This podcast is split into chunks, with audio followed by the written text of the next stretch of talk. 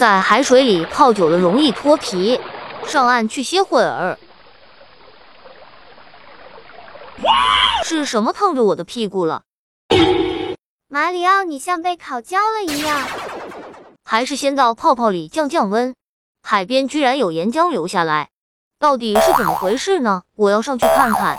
这里有几级台阶，正好可以让泡泡怪弹上去。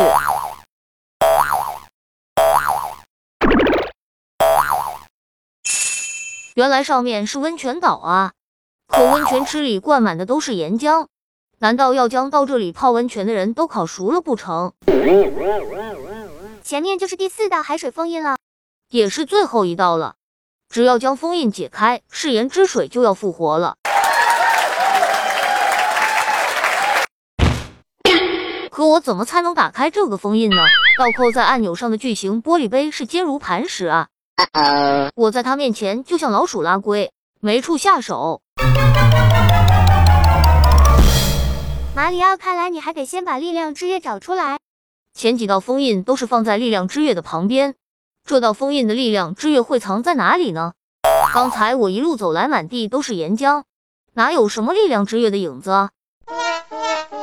马里奥一时间也毫无头绪。喂喂，马里奥，即使找不到力量之月，你也犯不着把自己挂在悬崖边上半天吊啊！下来了，我刚刚只是做了一会儿思考者。思考者不是托腮的吗？泡泡怪，来助我一臂之力吧！观众朋友们，你们能猜到力量之月藏在什么地方吗？可以弹幕告诉我们哦。解铃还须系铃人，既然是岩浆将我指引到这里，那么就从岩浆开始入手，用泡泡怪的水弹枪将岩浆铲除。温泉水果然变清澈了。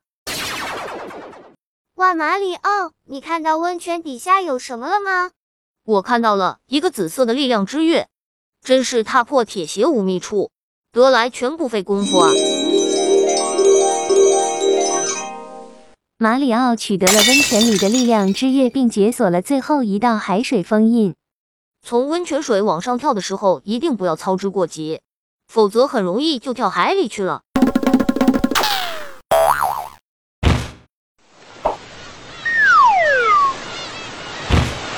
墨鱼怪被海面弹出的大木塞子打了个正，直接就从玻璃瓶上掉了下来。墨鱼怪顿时火冒三丈。马里奥能顺利从墨鱼怪手中复活誓言之水吗？